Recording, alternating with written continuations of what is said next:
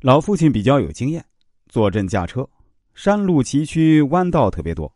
儿子眼神好，总是要在拐弯时呢提醒说：“爹，转弯了。”有一次啊，父亲因病没有下山，儿子一人驾车，到了弯道，牛怎么也不肯转弯。儿子用尽各种方法下车，又推又拉，还用青草诱惑牛一动也不动。到底怎么回事呢？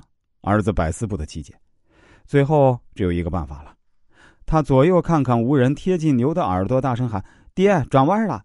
哎，这牛应声而动。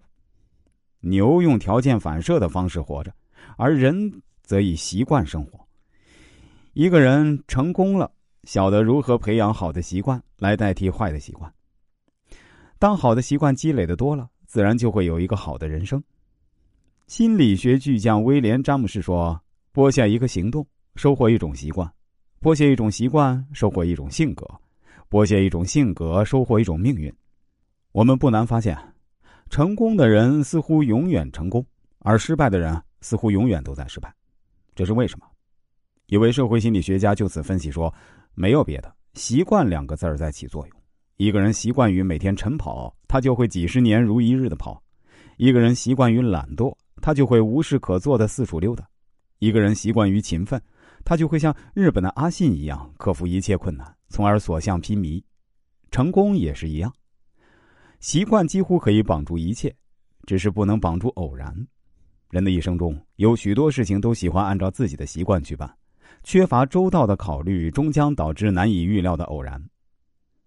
我们当然希望养成好的习惯，这就需要我们在做每一件事情的时候。除了考虑事情本身的正确与否外，还要恰当选择其分的方法和态度，因为这些方法和态度很有可能成为你将来的习惯。倘若这些方法和态度被证明确实是有效的，那么还要有意识的坚持，时间长了就成了自然。亚里士多德有一句名言：“人反复做什么事儿，他就是什么人。”当管理者要求员工形成良好的习惯时呢，他们自己就形成了良好的习惯。而当良好的习惯在企业的上上下下都形成后呢，管理者所希望的轻松高效的管理也就实现了。一个人一天的行为中呢，大约只有百分之五是属于非习惯性的，而剩下的百分之九十五啊都是习惯性的。根据行为心理学的研究结果，三周以上的重复会形成习惯，三个月以上的重复会形成稳定的习惯，即同一个动作重复三周就会变成习惯性动作。